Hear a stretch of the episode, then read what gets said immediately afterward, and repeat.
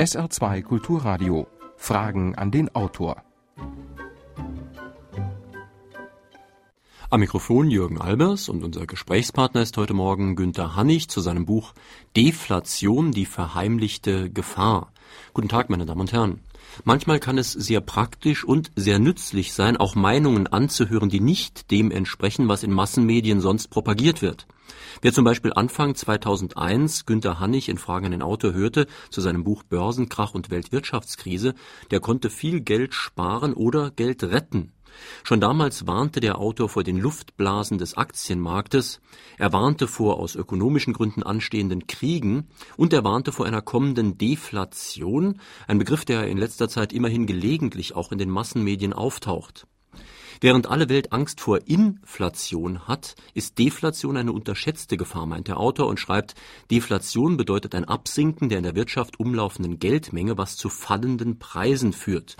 Nun ja, fallende Preise, da denkt man natürlich, gibt's die wirklich? Und wenn es so wäre, wäre es nicht optimal. Welche Auswirkungen hätte das auf Arbeitsplätze und Staatsfinanzen? Welche Vorsorge sollten wir treffen, um uns abzusichern? Wenn Sie sich mit Fragen an den Autor heute an dieser Sendung beteiligen möchten, können Sie wie immer anrufen hier in Saarbrücken, die Vorwahl 0681, dann 602 3456, also Saarbrücken 602 3456. Sie können auch eine Mail schicken, wie immer Fragen an den Autor mit Bindestrichen dazwischen at sr-online.de. Herr Hannig, sagen Sie, warum findet man Ihre Thesen eigentlich nicht in großen Zeitungen und Zeitschriften, sondern nur in so kleinen Alternativblättchen? Na, das kommt daher, weil eben niemand ein Interesse daran hat, äh, den Ernst der Lage richtig darzustellen, den Leuten zu sagen, was eigentlich uns noch bevorsteht, dass wir eben gar, gar nicht diese Möglichkeiten haben, diese Deflation aufzuhalten, wie das uns immer propagiert wird. Nun, Sie sagen Deflation, ich habe vorhin versucht, den Begriff zu definieren. Das heißt also, Inflation heißt, es ist, das Geld wird weniger wert, weil es zu viel Geld sozusagen gibt, zu viel umlaufende Geldmenge. Deflation ist das Gegenteil, das Geld wird mehr wert, sollte man doch eigentlich meinen, ist toll. Das hört sich im ersten Augenblick schön an, weil eben die Preise auch fallen. Nur wenn Sie eben dann dran denken, dass auch Ihr Lohn dann weniger wird, also Sie verdienen immer weniger oder werden sogar arbeitslos, bekommen auch keine Leistung vom Staat mehr, dann ist das alles halt nicht mehr so lustig. Also eine Deflation nutzt Ihnen nur dann was, wenn Sie sehr, sehr viel Geld haben und das auch zur Verfügung haben. Dann können Sie nämlich immer günstiger einkaufen. Sobald Sie aber auf Arbeit angewiesen sind, ist das eigentlich die schlimmste Phase überhaupt, die man sich vorstellen kann. Also bei sinkenden Preisen dürfen wir nicht vergessen, auch der Preis der wahre Arbeit sinkt. Das heißt, die Löhne sinken tendenziell und das kann man ja eigentlich schon nachvollziehen. Bei den sinkenden Preisen nun gut, also man sieht immer mehr Rabatte, Sonderpreise, Schnäppchenangebote und so weiter. Aber kann man wirklich sagen, dass auf breiter Front Preise sinken? Also im Großhandelsbereich auf jeden Fall. Und eben, wie Sie auch sagen, diese ganzen Schnäppchenpreise, die setzen heute eine richtige Lawine in Gang, dass also auch die Erwartung der Konsumenten immer mehr in die Richtung geht, man will doch einen Schnäppchenpreis haben, ich will ein Sonderangebot haben. Und sobald kein Sonderangebot mehr da ist, wird einfach nicht mehr gekauft. Das zeigt auch den Ernst der, äh, der Lage, wie schlimm ist, um die Unternehmen bestellt sein muss, wenn die nämlich nur noch durch sinkende Preise, durch immer mehr Sonderangebote überhaupt einen Umsatz machen können. Hm. Also einige Preise, Sie nennen zum Beispiel den Zementpreis, der auf die Hälfte eingebrochen sei, da mag das stimmen, aber gerade Verbraucher klagen ja oft, dass alles so viel teurer geworden sei sogar. Das stimmt auf der anderen Seite natürlich auch, weil eben der Staat durch Steuererhöhungen die Preise nach oben treibt. Also wenn jetzt die Mineralölsteuer steigt oder wenn die Ökosteuer steigt, dann muss mehr für Benzin ausgegeben werden oder Monopolpreise, die eben auch nach oben getrieben werden. Aber so, alle freien Preise, muss man sagen, gehen im Schnitt eigentlich nach unten. Und wie Sie vorhin schon sagten, der wichtigste Preis, der Lohn, der Arbeitslohn, der geht eindeutig nach unten. Und das bewirkt in weiterer Folge, dass die Wirtschaft immer mehr abgewürgt wird, weil die Leute einfach kein Geld mehr haben zum Investieren, zum Kaufen und die Unternehmen damit in Folge auch immer weniger verdienen können und immer mehr Arbeitskräfte entlassen müssen. In weiterer Folge führt das also zum richtigen Zusammenbruch der Wirtschaft. Mhm. Also bei sinkenden Preisen denken Sie an Preise auf einem wirklich freien Markt, den es ja gelegentlich gibt, während die Preise, wo entweder ein Privatunternehmen ein Monopol hat oder wo der Staat das Monopol hat, eben gerade nicht sinken. Das heißt, wir müssen damit rechnen, dass Steuern, Abgaben, Gebühren und so weiter eventuell sogar noch mehr steigen. Genauso sehe ich das. Hm, das heißt aber dann nicht, dass es kein Gegenargument gegen Ihre These von einer Deflation. Äh, Gegenargument ist das überhaupt nicht, nein. Mhm. Man darf eben nur nicht sagen und erwarten, dass eine Deflation immer und in jedem Bereich mit sinkenden Preisen einhergeht, sondern in, auch in der Deflation kann es durchaus Bereiche geben, wo die Preise sogar steigen, eben wenn der Staat seine Steuern immer mehr erhöht. Und wir müssen das jetzt wirklich nochmal aus der Sicht der einfachen Verbraucher äh, klären, was daran jetzt schlecht ist. Also ich kann dann zum Beispiel in einem Supermarkt billiger einkaufen, das ist die positive Seite. Die negative Seite ist, dass ich vielleicht gar nicht mehr genug verdiene, um irgendwas anderes auch mal einzukaufen. Das ist der springende Punkt. Und dann setzt eben äh, eine Spirale aus sinkenden Preisen auch äh, weiter eine Abwärtsspirale in Gang, weil wenn die Preise sinken, dann sagt der Verbraucher, ja, warum soll ich denn jetzt das neue Auto kaufen? Da warte ich doch lieber ein Jahr, dann kostet es nur noch die Hälfte. Also die Leute warten immer mehr mit Investitionen, mit Käufen und dementsprechend kommen die Unternehmer immer mehr in die Klemme und müssen weiter Arbeitskräfte entlassen. Und Konsum heißt in dem Fall nicht nur privater Konsum, sondern auch Konsum von großen Unternehmen und vor allen Dingen Konsum von staatlichen Einrichtungen, die ja immer weniger investieren können. In, genauso muss man das sehen. Mhm. Das heißt, dadurch ist Nachfrage zu wenig da und es gibt eine Abwärtsspirale bei den Unternehmen, die dann vielleicht ihrerseits wieder Leute entlassen, wodurch die Sache immer mehr verschärft wird. Äh, das ist der springende Punkt bei einer Deflation, dass es eine selbstverstärkende Abwärtsspirale gibt. Also automatisch dreht sich diese Spirale immer mehr in den Boden hinein und ohne dass das irgendjemand dann noch bremsen könnte. Es wird mhm. immer weniger konsumiert, weil weniger konsumiert wird, äh, müssen die Unternehmen wieder Arbeitskräfte entlassen. Wenn entlassen wird, dann haben die Leute noch weniger weniger Geld zum Kaufen, die äh, Kaufkraft geht noch weiter zurück, die Unternehmen kommen noch weiter in die Klemme und so gibt das einen richtigen Teufelskreislauf. Mhm. Bevor wir darüber sprechen, ob und was man dagegen machen könnte und was der Einzelne tun kann, um sich wenigstens irgendwie abzusichern, sollten wir mal fragen, wie es zu so einer Entwicklung überhaupt kommen kann. Also was sind die Ursachen einer Deflation? Dass also weniger Geld da ist. Also eine einfache Möglichkeit wäre, die Bundesbank nimmt Geld vom Markt. Dann ist natürlich weniger Geld da. Äh, ist richtig, ja, aber das ist ja heute weniger die Folge, sondern heute ist eigentlich die Hauptursache, dass die Verschuldung einfach explodiert. Die Verschuldung der Unternehmen, der Privathaushalte, des Staates explodiert und bei einer explodierenden Verschuldung wachsen auch die Zinslasten. Und diese Zinslasten strangulieren die Wirtschaft dann am Ende. Mhm. Ja, was kann der Einzelne da jetzt wirklich tun? Haben Sie irgendwelche Tipps? Äh, da gibt es eine ganze Menge Sachen, die man tun kann. Der Einzelne sollte vor allem Schulden meiden. Weil wie in einer De Inflation die Schulden entwertet werden, so werden sie in der Deflation aufgewertet. Also genauso wie die Preise sinken und das Geld aufgewertet wird, werden auch Schulden aufgewertet. Das heißt, wenn Sie heute einen Kredit haben und den vielleicht heute noch einigermaßen bedienen können, dann können Sie das in Zukunft vielleicht nicht mehr machen. Sie können es deswegen nicht mehr machen, weil Sie vielleicht selbst weniger Einnahmen haben oder eben arbeitslos werden. Mhm. Und das würde dann bedeuten, dass worin Sie Ihr Geld investiert haben, wird Ihnen wieder entzogen, also ein Haus oder ein Unternehmen oder was auch das immer. Das ist eben die große Gefahr dabei, dass viele Leute ähm, Immobilien auf Schuldenbasis gekauft haben und in der Deflation kommen die dann ganz schnell in eine Zwickmühle aus äh, sinkenden Immobilienwerten, weil vor allem Immobilien im Preis verfallen in der Deflation und gleichzeitig sinkenden Einnahmen. Das heißt, man nimmt immer weniger ein und trotzdem gewinnt die Kreditsicherheit der Immobilie immer, äh, verliert die Immobilie immer mehr an Wert. Mhm. Also die Bank kann dann im Extremfall sogar sagen, ja, die Immobilie, der Immobilienwert deckt ja nicht einmal den Betrag des Kredits mehr ab und kann dann sofort zur Zwangsversteigerung schreiten, im schlimmsten Fall. Dann bleibt am Ende womöglich der Schuldner ohne Immobilie und immer noch mit Schulden zurück. Mhm. Hier ist gerade per E-Mail schon eine Frage aus Homburg eingegangen. Ich lese Ihnen vor. Wie beurteilen Sie die Börsenentwicklung dieses Jahres? Paradoxerweise sind sowohl die Aktien als auch der Goldpreis gestiegen. Längerfristig schließt sich diese Entwicklung eigentlich aus. Wie entwickeln sich Aktien und Goldpreis in einem Deflationsszenario? Das ist natürlich eine sehr interessante Frage man muss einsehen, äh, die Aktien, die sind äh, dieses Jahr eigentlich ohne fundamentale Gründe hochspekuliert worden. Also es war ja fundamental überhaupt nichts da. Die reale Wirtschaft geht immer mehr nach unten, während die Aktienkurse nach oben gegangen sind. Das, diese ganze Aktienentwicklung beruht also, wie das ja auch in den vergangenen Jahren schon war, allein auf einer Erwartungshaltung. Man erwartet, ja, jetzt müsste doch irgendwann der Aufschwung kommen. Sobald aber klar wird, dass dieser Aufschwung nicht kommt, womit ich keinesfalls rechne, äh, werden diese Aktien wieder nach unten gehen. Ja, mit dem Goldpreis ist es auch so eine Geschichte. Man weiß ja, dass die Goldpreise auch keine freien Preise sind, sondern auch eigentlich manipulierte Preise sind und äh, so dass man da eigentlich auch äh, wenig sagen kann. Aber in der Deflation selber erwarte ich eigentlich eher sinkende Goldpreise, sinkende Aktienpreise und sinkende Goldpreise. Weil, Wir sollten vielleicht mal ein bisschen genauer erklären, wenn wir hier schon gerade bei Aktien sind, was es mit Investitionen überhaupt ganz prinzipiell und generell auf sich hat. Denn oft wird uns ja empfohlen, jetzt in der Krise der Rentenversicherung zum Beispiel, wir sollten unser Geld anlegen, damit wir dann im Alter irgendwas haben, damit wir nicht auf die normale Rente angewiesen sind. Dieses Geld anlegen ist aber ja gar nicht so einfach. Äh, vor allen Dingen, wenn man sich mal prinzipiell klar macht, das habe ich mir, bevor ich Ihr Buch gelesen habe, auch nicht so deutlich klar gemacht. Geld investieren heißt ja, ein anderer verschuldet sich. Äh, es ist immer so, wenn ich Ihnen jetzt 100 Euro gebe, dann habe ich ein Vermögen von 100 Euro und Sie haben 100 Euro Schulden bei mir. Also wenn einer Vermögen aufbaut, muss ein anderer gleichzeitig Schulden aufbauen. Ob das dann der Staat ist, ob das ein Unternehmen ist, ist oder ein Privathaushalt, das spielt da keine Rolle. Und wenn jetzt sehr, sehr viele Bürger Geld anlegen wollen, wie man so schön sagt, dann müssen sehr, sehr viele Unternehmen bereit sein, sich hoch zu verschulden. Natürlich in der Hoffnung, dieses Geld wieder reinzukriegen und natürlich auch noch Renditen oder Zinsen bedienen zu können.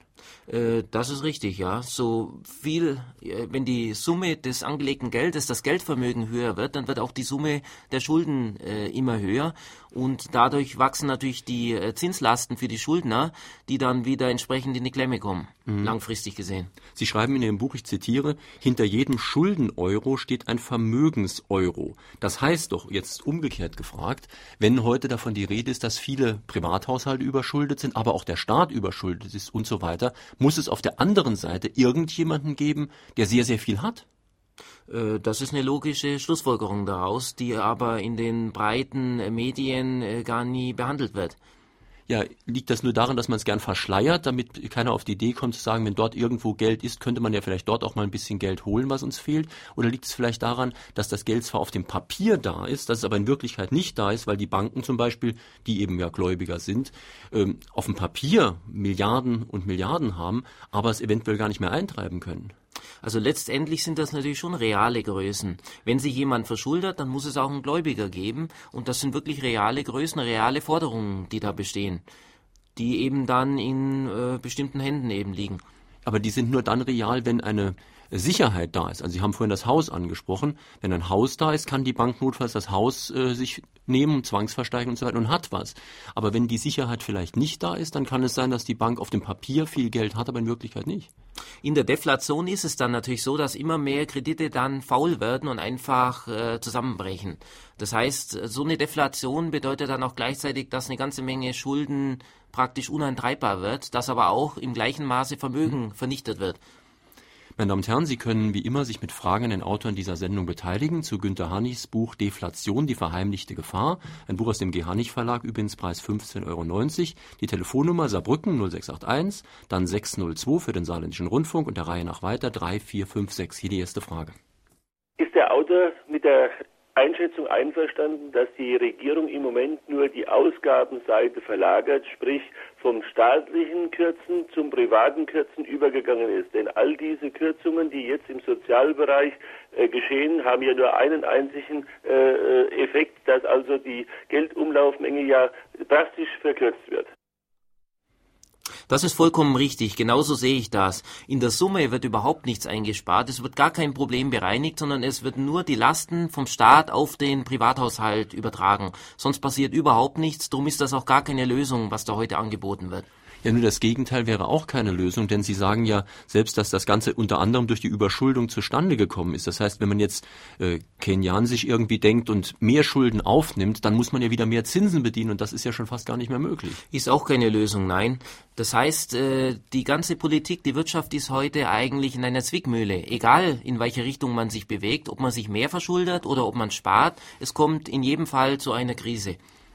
Und Sie wissen auch keine richtige Lösung, wie man jedenfalls in dem bestehenden System aus dieser Krise rauskommen könnte. Äh, die Lösung gibt schon, die gibt es auch schon seit langer Zeit, nur äh, hat man eben scheinbar kein Interesse dran, da irgendetwas anzudenken oder umzusetzen. Dann deuten Sie doch wenigstens mal an, was Sie da meinen. Na, zum Beispiel in den 30er Jahren, das war ja auch eine große Deflationsphase, die Weltwirtschaftskrise, da wurde äh, ein Geld rausgegeben, das unter einem Umlaufzwang stand. Man musste also auf dieses Geld Marken kleben, wie Briefmarken. Die musste man kaufen. Das heißt, je länger man diesen Geldschein zu Hause liegen hatte, umso mehr Marken musste man kaufen. Das war teuer, das wollte niemand. Und so wurde dieses Ersatzgeld wieder aus Eigennutz schnell wieder investiert. Und überall, wo so ein Geldsystem aufgetaucht ist, ist plötzlich die Arbeitslosigkeit zurückgegangen und plötzlich hat der Handel wieder funktioniert, obwohl ja das in einer Deflationsphase war, was die Reichsmark also nicht bewerkstelligen konnte. Mhm. Das ist so ein bisschen auf der Theorie von Silvio Gesell aufbauend. Jetzt ist natürlich, das hat praktisch, also da brauchen wir eigentlich gar nicht drüber reden, praktisch als nicht die geringste Chance durchgesetzt zu werden, denn die Banken zum Beispiel würden Sturm dagegen laufen. Aber diese Theorie äh, beruht natürlich darauf, dass man die Zinsen Zinsen ablehnt, weil man sagt, äh, Zinsen bedeuten eben immer exponentielles Wachstum auf irgendeiner Seite und das kann auf die Dauer nicht gut gehen. Äh, nicht umsonst wurde der Zins auch in allen Religionen, in allen Weltreligionen äh, verboten und als übel gebrandmarkt. Ja, aber andererseits, ohne Aussicht auf Zins würde ich einem guten Freund oder meiner Familie Geld leihen, aber doch sonst keinem. Äh, Im heutigen System nicht. Nur wenn wir ein Geldsystem hätten, das eben unter einem Umlaufzwang steht. Das heißt, Sie müssen Geld, äh, praktisch Strafgebühren bezahlen, wenn Sie das Geld liegen lassen. Dann investieren Sie auch aus Eigennutz, um diese Strafgebühr zu vermeiden. Das ist wie im Straßenverkehr. Man könnte ja auch äh, machen, äh, jeder darf die Straße sperren, wie er will mit seinem Auto. Dann würden Leute hergehen, sperren die Straße und verlangen Geld von ihnen. Sie dürfen erst durch, wenn sie an mich was bezahlt haben. Mhm. Da aber die Straße ein Allgemeineigentum ist, und äh, so verhängt eben der Staat ein Verbot. Niemand darf die Straße einfach so sperren, sonst muss er einfach Strafe bezahlen. Mhm. Das heißt, heute, was der Zins ist, das ist im Prinzip die Belohnung. Sie bekommen eine Belohnung, wenn Sie Ihr Geld weitergeben, wenn Sie investieren oder es weiterverleihen, das ist die Belohnung. Aber diese Belohnung ist eben die schlechtere Lösung wie eine Bestrafung einfach. Wenn jemand das Allgemeingut Geld blockiert und nicht investiert, dann müsste eigentlich eine Strafgebühr fällig sein und nicht eine Belohnung der Zins. Sie haben vorhin schon angedeutet, das ist nicht nur eine Theorie, das wurde wirklich äh, im Laufe der Geschichte in einigen Gemeinden und Regionen angewandt und zwar mit großem Erfolg. Allerdings, man muss eben sagen, es waren nur relativ kleine Regionen, wo der Beweis erbracht wurde und es wurde eben immer dann zerschlagen. Es hatte also gar nicht die Chance zu beweisen, ob es längerfristig klappen würde, denn da habe ich auch ein Bedenken. Wie sieht es denn in diesem System mit der Altersvorsorge aus? Also wie kann ich mich dafür das Alter absichern, wenn mein Geld, wenn ich es aufheben würde, immer weniger wert wird. Das Geld wird ja nicht weniger wert. Das ist ja der springende Punkt, dass das Geld tatsächlich eine stabile Kaufkraft dann hat. Weil eben alles Geld dann in Umlauf ist, so kann auch die Notenbank dann exakt die Geldmenge steuern und wir haben weder Inflation noch Deflation. Also wirklich ein absolut stabiles System. Und Sparen, ja, ich denke jetzt von dem Einzelnen aus. Also ja. Sie selbst, Herr Hannig, will sich für seine alten Tage ein bisschen was zurücklegen. Wenn Sie jetzt dieses Geld mit den aufgeklebten Marken zurücklegen würden, wäre das irgendwann nichts mehr wert. Also sparen können Sie genauso wie heute, indem Sie einfach auf die Bank gehen und das Geld dort einzahlen. Die Bank verleiht es weiter und Sie müssen keine Gebühren bezahlen. Das hm. bleibt, Sie kriegen zwar auch keinen Zins, das bleibt bei 100 Prozent, Kaufkraft stabil, bleibt es stehen, Sie können ansparen, müssen aber auch keine Gebühren bezahlen. Das muss immer der zahlen, der den Schein eben in der Hand hat. Noch eine Frage an den Autor Günter Hannig. Der Euro ist das vermutlich größte Stabilitätsprogramm aller Zeiten, aber Geldwertstabilität lebt ja nicht nur von Geld alleine, auf die Risiken der Finanzmärkte, auf die Risiken der Eigenheimbewertung bei einer sinkenden Bevölkerung weisen Sie ja hin. Ich fürchte, es kann noch schlimmer kommen. Man stelle sich vor, eine Gesellschaft, die im Internet von zu Hause aus arbeitet. All die Bürokapazitäten, die mit immensem Kapitalaufwand geschaffen wurden, werden plötzlich auf Null abgeschrieben all die Versicherungs- und Investitionspapiere, deren Gegenwert diese Büroinvestitionen sind, werden auf Null abgeschrieben. Eine ungeheure Kaufkraft geht plötzlich verloren, Geld, mit dem keiner mehr etwas kaufen kann. Eine Deflation, gegen die die Japan-Krise eine kleine Konjunkturflaute wäre. Wie groß schätzen Sie dieses Risiko praktisch ein? Also ich sehe natürlich das Hauptrisiko schon im äh, monetären Sektor, im Geldsektor eben, äh, dass eben äh, das Geld nicht mehr investiert wird. Jetzt weniger darin, dass eben die Arbeits Einteilung, dass die jetzt anders funktionieren würde, das wäre ja doch ein längerfristiger Prozess. Das ist aber der äh, Verlust an Wert von Immobilien, den Sie ja auch befürchten in Ihrem Buch. Das ist richtig. Das ist aber eine Folge der Deflation, nicht die Ursache davon. Also mhm. sinkende Preise ist ja erst die Folge einer Deflation und nicht die Ursache davon. Mhm. Aber der Hörer hat ja auch den Euro angesprochen und da schreiben Sie ja auch, dass der auch negative Auswirkungen hat, insofern als die Wechselkurspuffer jetzt fehlen. Ja, das ist ein springender Punkt eben beim Euro. Äh, früher konnten diese Länder, die haben eigene Währungen gehabt, da hat Wechselkurse gegeben und diese Wechselkurse hat die, haben die Spannungen im Eurosystem abgefedert. Jetzt haben wir keine Wechselkurse mehr, jetzt haben wir eine Einheitswährung Euro und wenn Sie Europa anschauen, dann ist es wirtschaftlich gesehen sehr, sehr ungleich. Wenn Sie da Portugal nehmen und das mit Deutschland vergleichen, also da sind schon Riesenunterschiede. Und so ein inhomogener Raum, das äh, kann auf Dauer so nicht gut gehen. Das, da bauen sich immer mehr Spannungen auf. Das sieht man auch heute, dass sich zum Beispiel Handelsbilanzdefizite beispielsweise in Portugal massiv ausweiten. Und äh, das, äh, so ein System hat auf Dauer noch nie funktioniert. Man hatte ja schon mehrere Währungsunionen in der Geschichte und die sind bisher immer alle zerfallen. Meine Damen und Herren, Sie hören auf SR2 Kulturradio Fragen an den Autor Günter Hannig zu seinem Buch Deflation, die verheimlichte Gefahr, im G. Hannig Verlag erschienen, Preis 15,90 Euro. Übrigens, wenn Sie mal den Titel eines Buches nicht behalten oder mitschreiben könnten, Sie können das im Internet ganz schnell nachgucken. Die schnellste Verbindung ist www.sr2.de, dann ein Schrägstrich und Fragen, dann sind Sie direkt bei der aktuellen Sendung jeweils. Jetzt ist hier gerade noch per E-Mail eine Frage aus Saarbrücken eingegangen.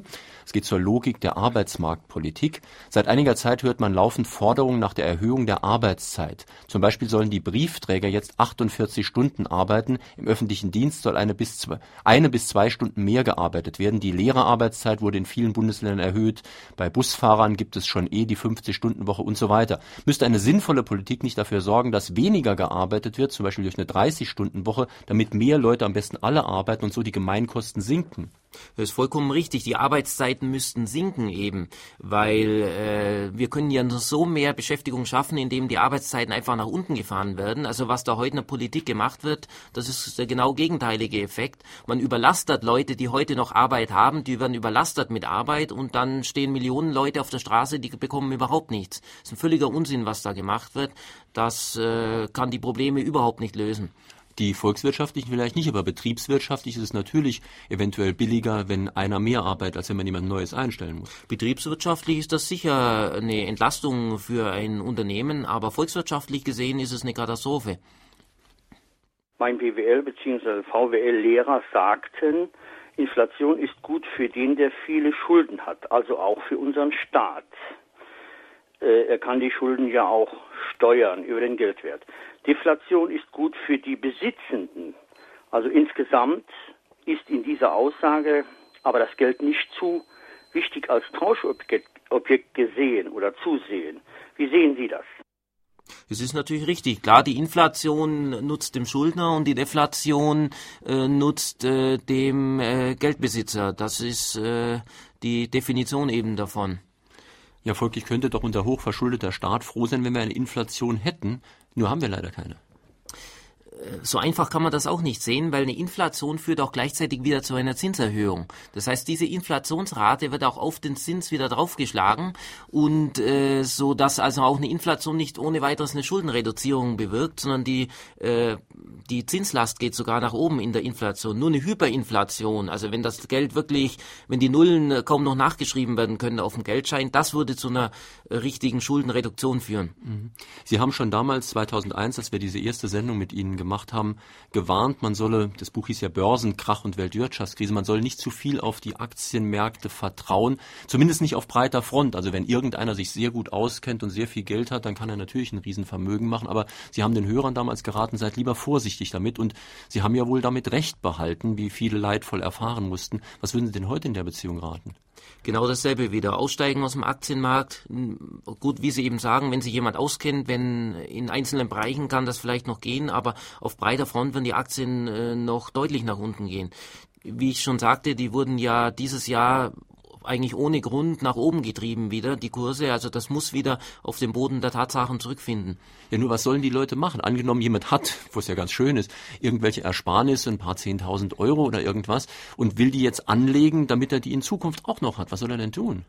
Also Sie müssen sich auf die kommende Deflationsphase einstellen und da heißt es eben, Geld muss immer liquide sein, Geld muss immer jederzeit verfügbar sein. Also kein Geld mehr langfristig festlegen. Sie müssen jederzeit auf Ihr Geld zugreifen können, damit Sie schnell handeln können. Das ist aber doch genau das Horten von Geld, was andererseits die Deflation wieder anheizt. Es kommt darauf an, wenn Sie es wirklich unter die Matratze legen, dann ist es tatsächlich Horten. Wenn Sie es natürlich nur auf der Bank, auf dem Tagesgeldkonto liegen haben, dann kann man das nicht als äh, Horten bezeichnen. Mhm. Aber man verliert auch dann natürlich Zinsen. Die verlieren sie sicher, dafür gewinnen sie an Sicherheit, dass Mhm. sie eben nicht plötzlich von einer Bankenkrise überrascht werden. Aber dieses ganze Horten, das eine Deflation ja erst auslöst, das können sich doch eigentlich nur Leute leisten, denen das wirklich wurscht egal ist, ob sie Zinsen bekommen. Denn das müssen ja Leute sein, die nennenswerte Vermögen haben, sie aber nicht anlegen. Äh, so sieht das auch aus. Es ist halt so, das Zinsniveau ist kräftig nach unten gegangen und jemand, der viel Geld zur Verfügung hat, der überlegt sich heute zehnmal, ob er überhaupt noch investieren soll. Die Gewinnaussichten sind nicht sehr, sehr vielversprechend und da sagt er sich natürlich, warum soll ich für ein, zwei Prozent Rendite, warum soll ich überhaupt noch investieren? Und das ist natürlich, äh, sind dann Summen, die auf dem Markt dann fehlen als Kaufkraft. Ich kann mir das irgendwie fast gar nicht vorstellen. Also ich stelle mir jetzt einen sehr reichen Menschen vor, der vielleicht eine Milliarde oder so hat. Der ist ja meistens auch äh, zumindest in dem Bereich sehr clever, der kennt sich aus, der weiß, wo die guten Unternehmen sitzen und so weiter. Und der wird doch sagen, meine Güte, ich will für meinem Geld eine Rendite von 7, 8 Prozent, irgendwelche Wahnsinnsbeträge, und 7, 8 Prozent sind schon ziemlich wahnsinnig, äh, bekommen. Also ich kann mir nicht vorstellen, dass der sein Geld hortet.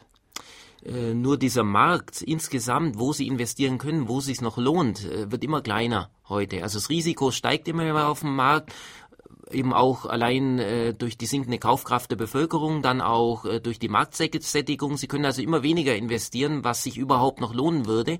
Und so sagen natürlich die Investoren immer mehr, dass sie einfach das Geld zurückhalten. Noch eine Frage an den Autor, bitte.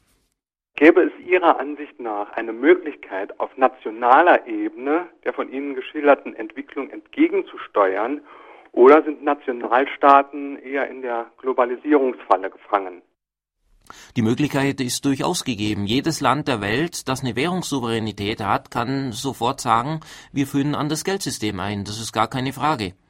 Ja, aber ein anderes Geldsystem einzuführen, ich habe es vorhin schon mal angedeutet, mir leuchtet das zum Teil logisch schon ein, aber es leuchtet, leuchtet mir machtpolitisch nicht ein. Denn an dem bestehenden System verdienen ja auch einige Leute sehr gut und sind sehr eng damit verknüpft. Also das wäre ja fast nur durch eine einen Volksaufstand irgendwie zustande zu bringen. Und der wiederum ist nicht zustande zu bringen, weil dazu die Leute erstmal wissen müssten, was läuft. Naja, das ist natürlich der springende Punkt, die Machtfrage dabei. Äh, die meisten Leute wissen ja noch gar nicht, wie sie überhaupt durch das heutige System massiv an Schaden erleiden. Äh, dass zum Beispiel der Normalbürger heute fast die Hälfte seiner Arbeitszeit nur noch für Zinsen arbeitet, für Zinsen, die wieder andere reiche Kreise bekommen. Das wissen die wenigsten Leute. Mhm. Hier ist noch eine Frage per E-Mail eingegangen. Liegt in unserem Wirtschaftssystem der Realzins immer über dem realen Wachstum? Wenn ja, muss das nicht die Verschuldung antreiben und zum Zusammenbruch des Geldsystems führen?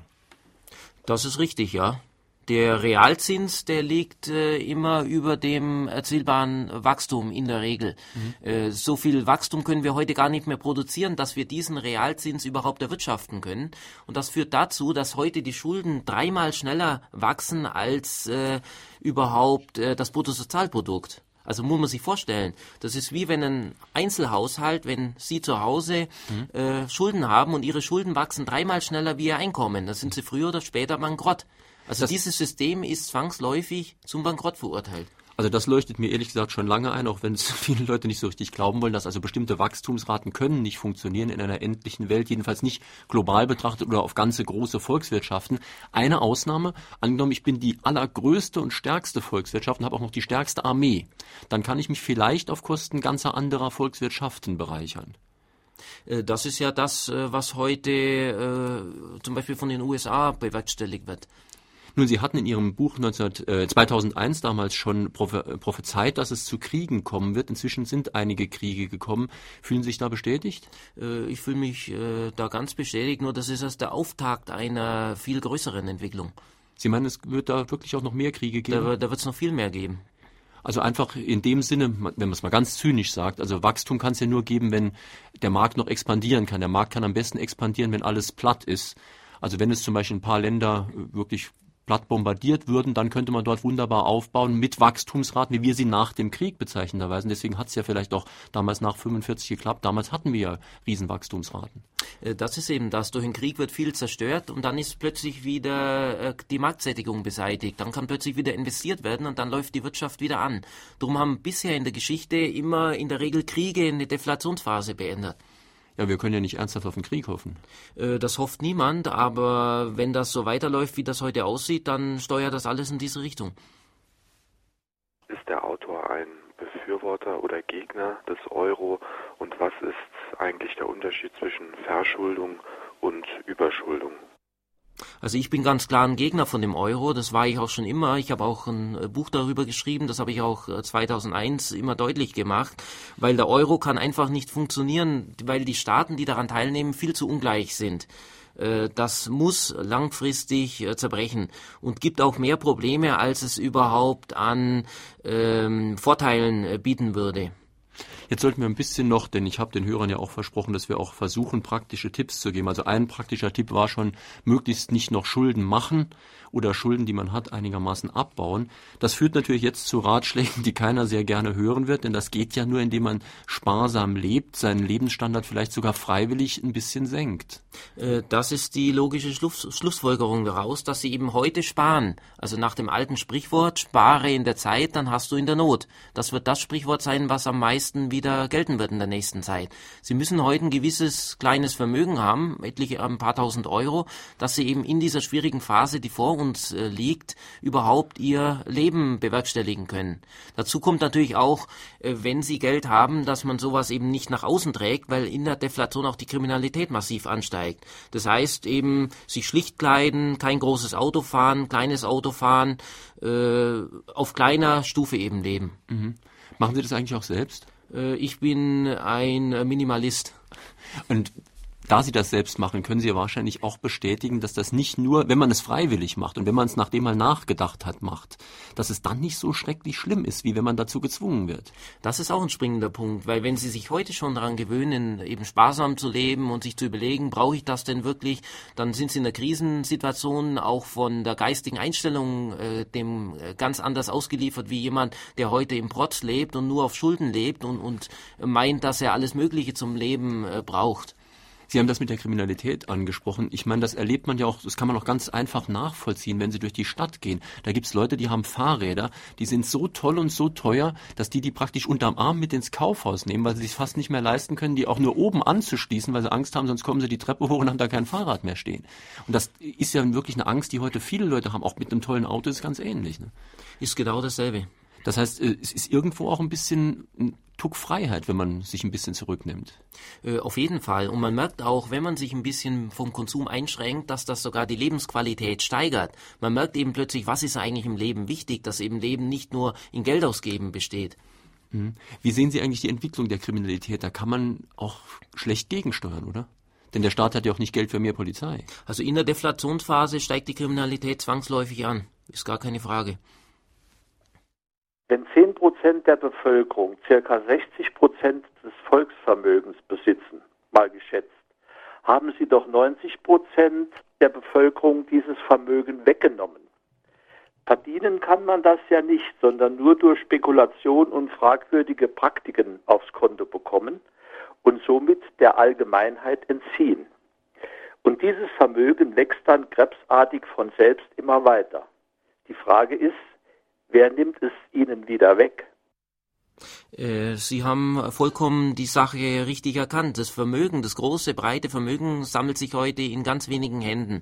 Also bereits 1998 hat die christlich-demokratische Arbeitnehmerschaft, ist eine CDU-Organisation, veröffentlicht, äh, dass drei Prozent in Deutschland 80 Prozent des gesamten Vermögens besitzt.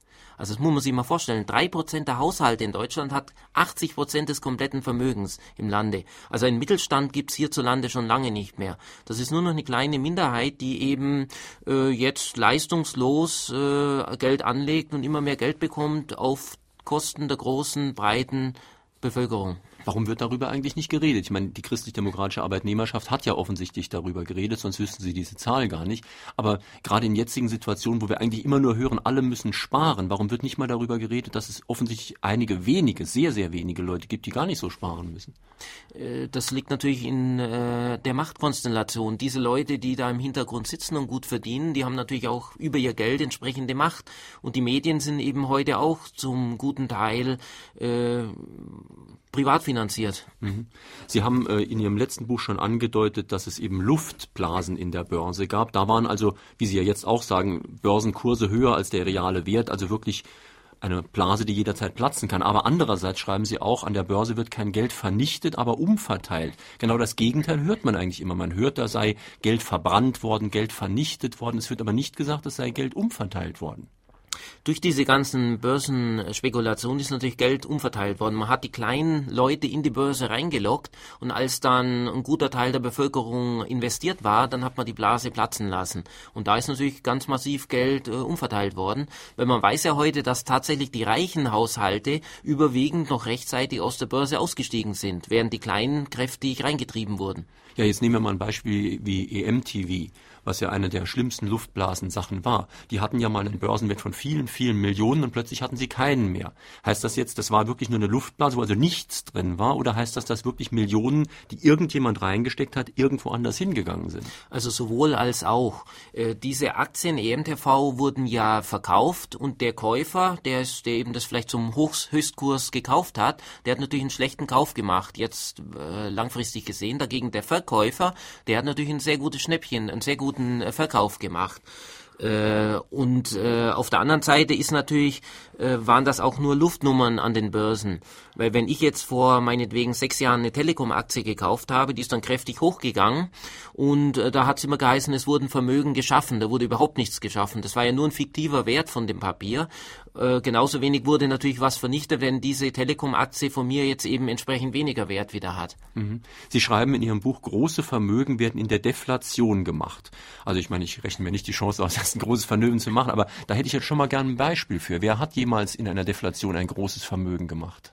Ähm, also einmal allgemein gesprochen, wer natürlich weiß, was eine Deflation ist und wie die funktioniert und vor allem wann die kommt, der kann natürlich den, das Geschäft seines Lebens machen. Der kann also ganz schnell seine Vermögen vervielfachen. Da gibt's ja das bekannte Beispiel von äh, dem John F. Kennedy und dem sein Vater, der wurde eigentlich erst durch die Deflation der 30er Jahre überhaupt richtig reich und ist zu Vermögen gekommen, indem er einfach zum äh, Tiefstkurs äh, billige Aktien und Unternehmen aufgekauft hat, die ihm dann im Laufe des Zweiten Weltkriegs, äh, als die Wirtschaft wieder lief, plötzlich einen Riesenwert hatte.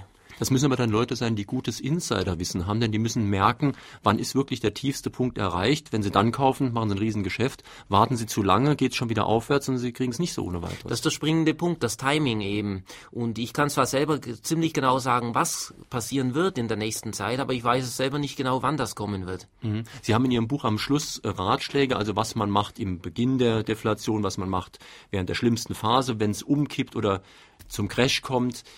Sie sagen selbst, Sie wissen es auch nicht genau. Wie wäre jetzt die Entwicklung? Also sind, wir sind Ihrer Meinung nach im Moment in einer deflationären Phase. Die beginnt gerade. Die beginnt gerade. Ja. Und Sie glauben, das geht noch so ein, das, zwei? Das geht schon eine ganze Zeit noch so weiter. Mhm. Und dann kommt entweder der ganz große Knall. Äh, in der Geschichte ist bisher die Deflation in der Regel immer durch einen Krieg eben äh, abgebrochen worden. Mhm. Wollen wir hoffen, dass Sie Unrecht haben. Eine Bekannte von mir ist seit einigen Monaten arbeitslos. Bei ihrem letzten Vorstellungsgespräch vor drei Tagen wurde ihr die Gehaltsspanne in dieser Firma von bis offeriert, die sie erreichen kann. Das von lag 100 Euro unter ihrem Arbeitslosengeld und das bis, das sie also in einigen Jahren verdienen könnte, 300 Euro unter ihrem letzten Gehalt vor einigen Monaten. Ist dies auch ein Zeichen der Deflation? Und noch eine Frage, wie lange wird es Ihrer Meinung nach dauern bis zu einem Zusammenbruch der Wirtschaft? Äh, das ist ein ganz deutliches Zeichen von Deflation, dass eben die Löhne immer mehr nach unten gedrückt werden. Äh, das ist gerade sogar ein Kennzeichen von der Deflation, äh, dass man eben auch immer weniger verdienen kann, dass man immer weniger Möglichkeiten hat. Das ist ganz, ganz deutlich sogar. Ähm, naja, vom Zeitpunkt her, das ist immer schwierig, das zu sagen weil man eben nie weiß, äh, was politisch und wirtschaftlich für Entscheidungen getroffen werden. Aber ich sage immer, so ein Horizont, äh, wenn ich sehr optimistisch bin, hält das Ganze vielleicht noch zehn Jahre, muss ich aber sehr optimistisch sein. Ansonsten würde ich sagen, so ungefähr fünf Jahre. Mhm. Man macht sich ja immer Hoffnung, indem man denkt, für mich wird es schon gut gehen. Sie schreiben in Ihrem Buch irgendwo, der einzelne Betrieb kann seine Lage nur auf Kosten anderer Betriebe verbessern. Das stimmt natürlich nicht ganz. Das stimmt nur dann, wenn der Markt schon gesättigt ist. Wenn der Markt noch irgendwo expandiert, kann natürlich schon mal ein Betrieb sehr gute Ergebnisse erzielen, auch sehr hohe Wachstumsraten, haben sehr hohe Rendite und so weiter. Und da mache ich mir natürlich die Hoffnung, dass ich genau den Betrieb erwische. Äh, das wissen sie eben nicht. Äh, das ist eben der springende Punkt. Sie müssen sich ja schon darauf einstellen, dass sie auch selber zu den Leidtragenden gehören. Jetzt ist hier gerade noch eine Frage per E-Mail angekommen. Ich versuche sie vorzulesen. Als der DAX bei circa 8000 Punkten stand, habe ich rund 25.000 Euro in Aktien und Fonds angelegt. Dieser Betrag ist heute noch nicht mal mehr die Hälfte wert. Raten Sie trotzdem, diese Aktien bzw. Fonds in der von Ihnen erwarteten Entwicklung jetzt zu kapitalisieren?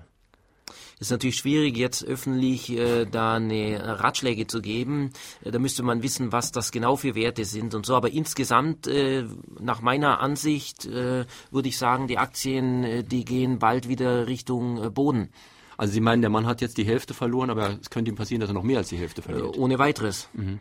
Wobei das jetzt ja, Sie sagen das gerade so richtig, es ist sehr schwierig, hier öffentlich in der Sendung was zu sagen, denn zum Glück kann man ja fast sagen, ist SR2 Kulturradio nicht das Massenmedium überhaupt. Denn wenn alle Leute machen würden, was wir ihnen jetzt raten, dann würde die Deflation ja dadurch verstärkt und wir würden die Entwicklung sogar noch verschlimmern, während da wir glücklicherweise fein, aber klein sind, können wir den Leuten Ratschläge geben, die den Hörern von SR2 Kulturradio nützen, obwohl sie der Gesamtgesellschaft eigentlich nicht nützen. Da haben Sie natürlich recht. Wenn jeder jetzt hergehen würde und nur noch sparen würde, das würde natürlich die Deflationsspirale erst richtig anheizen. Was haben Ihre Ideen, Herr Hanig, mit der Initiative für natürliche Wirtschaftsordnung INVO zu tun? Äh, www.invo.de. Und die zweite Frage ist die, äh, die Produktivität steigt ungeheuer durch Automation, Rationalisierung, Computer. Wir sind da noch nicht mal auf halbem Weg, das wird noch viel stärker werden. Wie sehen Sie die Auswirkungen dort? Denn das wird meistens vernachlässigt, dass wir ja eine Wahnsinnsproduktivitätssteigerung eigentlich haben und auch dadurch Arbeitslosigkeit zum Teil, aber auch ganz andere Dinge im Wirtschaftsgefüge äh, betroffen sind dadurch. Naja, zur ersten Frage. Ich unterstütze natürlich die Bemühungen äh, der INVO. Das ist gar keine Frage. Das Erklären Sie doch mal, was das ist. INVO, das ist eine Organisation, ähm, die eben sich auch für so eine zinsfreie Wirtschaftsordnung einsetzt. Und das geht eben auch in diese Richtung, wie ich das auch äh, propagiere.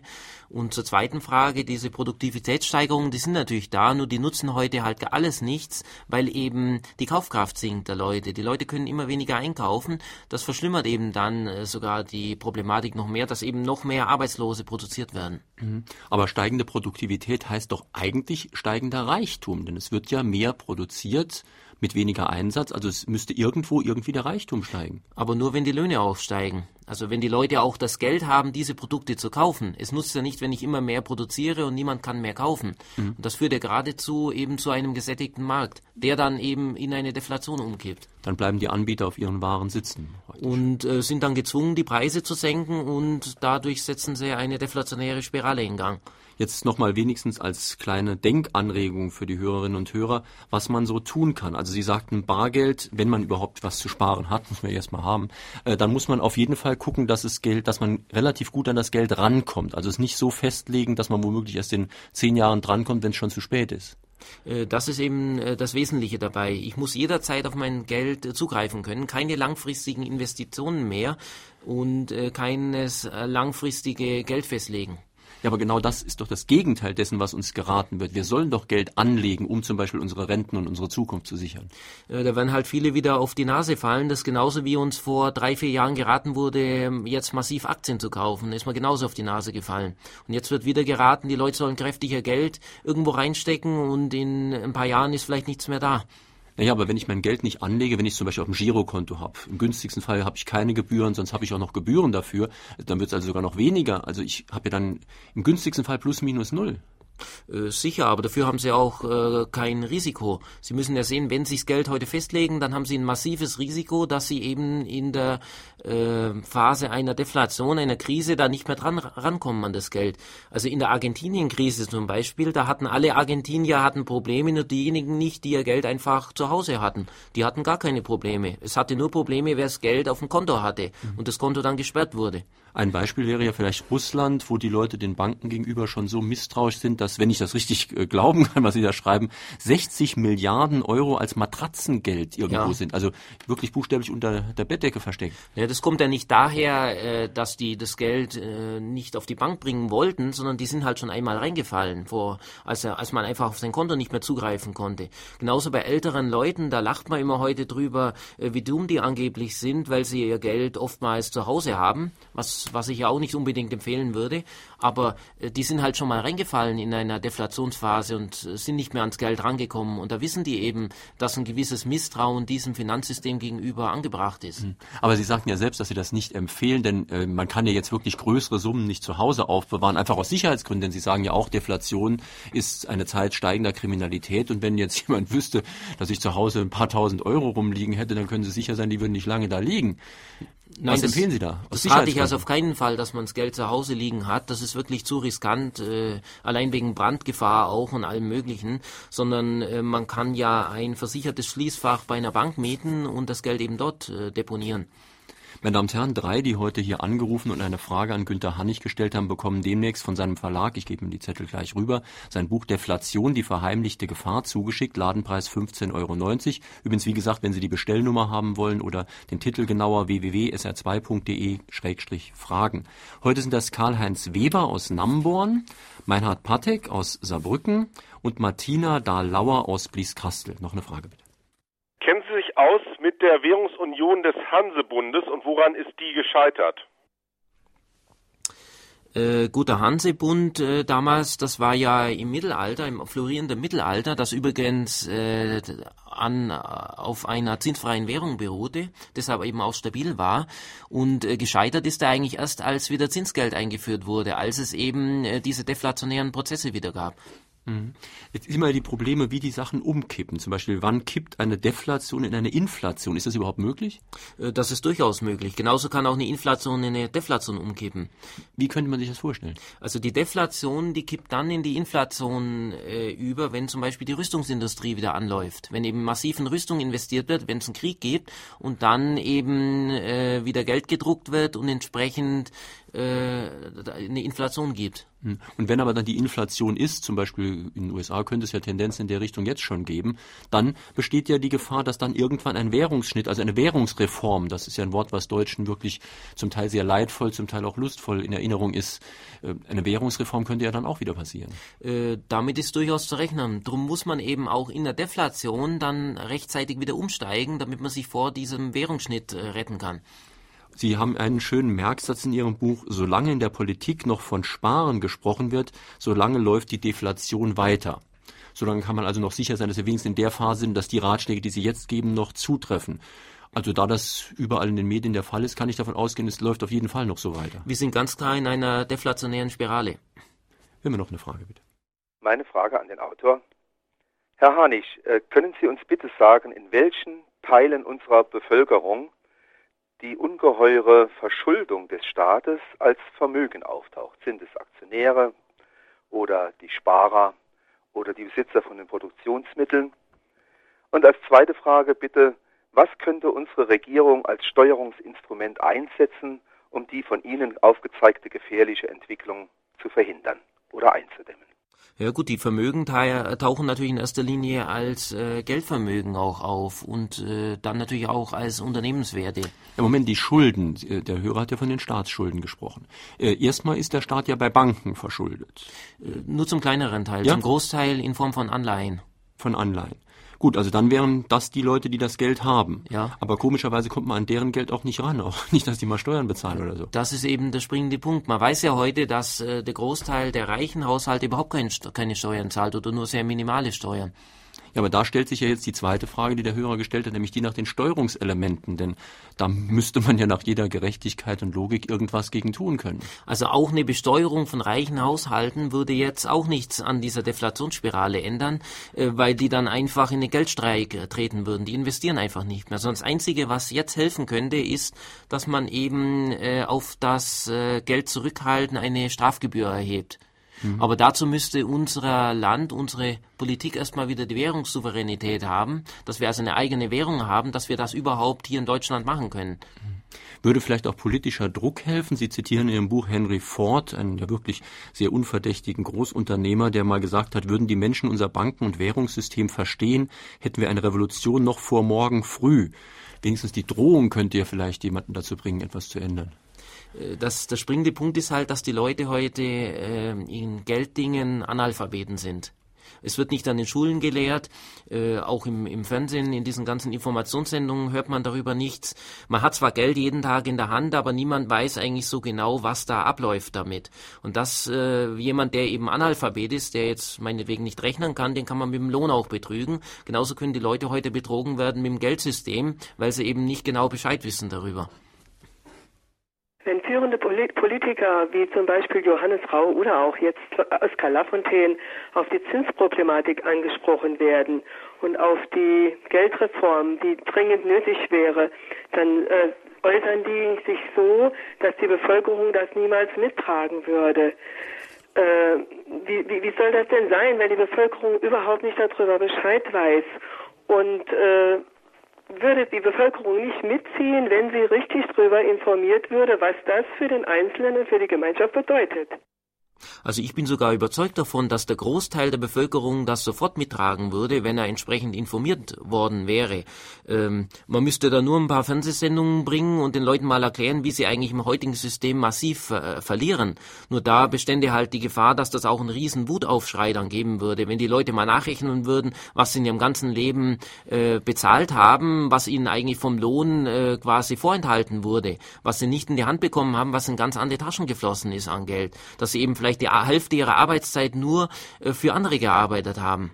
Aber Sie haben vorhin ja schon gesagt, die großen Religionen haben eigentlich alle Zinsverbote erlassen und selbst im wirklich fundamentalistischen Saudi-Arabien, wo eigentlich Zinsen verboten sein müssten, finden die irgendwelche Drehs, um doch noch mit Zinsen zu arbeiten.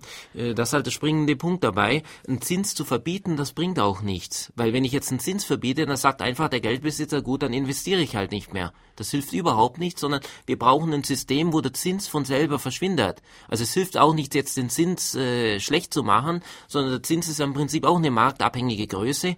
Nur wir brauchen eben ein Geldsystem, wo der Zins gar nicht mehr notwendig ist, so wie heute, dass eben Geld überhaupt verliehen wird, sondern wo der eben von selber dann verschwindet. Noch eine Frage an den Autor. Ich habe eine Frage an den Autor. Und zwar verstehe ich nicht, warum die Vermögenssteuer abgeschafft wurde. Denn wenn drei Prozent ähm, der Bevölkerung 80 Prozent des Geldes besitzen, dann sind ja eigentlich die äh, Leute, die, die fähig wären, wieder Geld in Umlauf zu bringen durch die Vermögenssteuer. Ja, das ist mit der Vermögensteuer ist halt genauso, wie es heute insgesamt läuft in der Politik. Der kleine Bürger soll belastet werden und die Großen, die lässt man schön äh, außen vor. Äh, ja, aber angeblich ja deswegen, weil die dann die Wirtschaft ankurbeln. Das ist ja überhaupt nicht garantiert. Also es sieht ja heute überhaupt nicht danach aus, äh, dass durch Abbau der Vermögenssteuer, dass äh, da die Wirtschaft angekurbelt würde. Mhm. Versuchen wir jetzt zum Schluss der Sendezeit doch noch mal ein bisschen zusammenzufassen, was Sie jetzt den Leuten empfehlen. Wie gesagt, mit Vorbehalt. Äh, es könnte ja sein, dass Sie vollkommen Unrecht haben, aber Sie haben auch schon oft Recht gehabt und man kann sich ja zumindest mal darauf einstellen. Also was soll praktisch getan werden? Was würden Sie unseren Hörern praktisch empfehlen? Also erstens mal Schulden. Äh, Schulden unbedingt vermeiden und wenn Sie Schulden haben, die Schulden so schnell wie möglich tilgen. Mhm. Und wenn ich kein Geld habe, um die Schulden zu tilgen? Dann müssen Sie sich überlegen, wenn Sie jetzt eine Immobilie auf äh, Verschuldung gekauft haben, ob Sie die überhaupt langfristig so halten können mit einer hohen äh, Schuldenlast. Mhm. Und das Zweite wäre sparen beziehungsweise den Lebensstandard verändern. Vielleicht ein paar praktische Tipps. Was dass Sie eben insgesamt sparsamer leben, dass Sie sich mal überlegen, ist es denn jetzt notwendig, unbedingt ein neues Auto zu kaufen? Äh, Tut es nicht vielleicht ein Gebrauchtwagen auch? Ist es nicht vielleicht sogar sinnvoller, einen Gebrauchtwagen zu kaufen? Muss ich jetzt einen Großteil meines Ersparten unbedingt beispielsweise jetzt in ein neues Auto stecken. Wobei man bei den neuen Autos ja oft das Problem hat, man wird abhängig von einem bestimmten Händler, weil die heute mit diesen komischen Chips, die können ja gar nicht mehr gegenseitig repariert werden. Man ist ja wirklich von einem Händler praktisch abhängig. Und die alten Autos sind zum Teil nicht leichter zu reparieren. Äh, das äh, schreibe ich auch in meinem Buch, dass eben ein Gebrauchtwagen, ein älterer Wagen heute sogar besser ist wie ein Neuwagen, weil sie eben, äh, weil er einfach konstruiert ist, weil er jederzeit auch in der schlimmsten Krise noch in der Hinterhofwerkstatt repariert werden kann mhm. und dass sie eben nicht so auf die Technik, auf die ganze Elektronik angewiesen sind. Nur der ganze Schnickschnack mit elektronischen äh, Scheibenhebern und so, der wird einem ja aufgezwungen geradezu. Es gibt ja praktisch keine anderen Autos mehr auf dem Markt. Das ist das Schlimme eben, was da auch für eine Politik gefahren wurde. Und der letzte und auch sehr wichtige Punkt ist äh, die steigende Kriminalität. Sie meinen ja, die Kriminalität wird auf jeden Fall noch weiter steigen.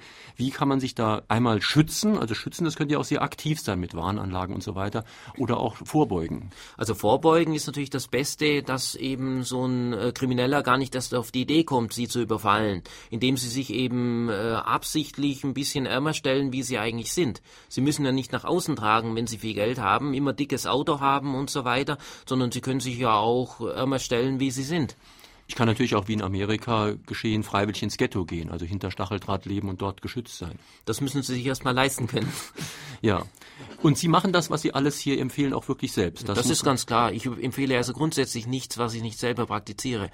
Also sein Auto habe ich vorhin gesehen, äh, vom Hotel kann ich sagen, das sieht doch äh, nicht so aus, dass es jeder sofort stehlen würde. Also das ist schon wahr und auch wie er angezogen ist es gleicht fast mir. Wir könnten, könnten hier ein schönes Team bilden. Meine Damen und Herren, das war in Fragen an den Autor auf SR2 Kulturradio heute Günter Hannig zu seinem Buch Deflation, die verheimlichte Gefahr. Ein Buch aus dem G. Hannig Verlag, Preis 15,90 Euro.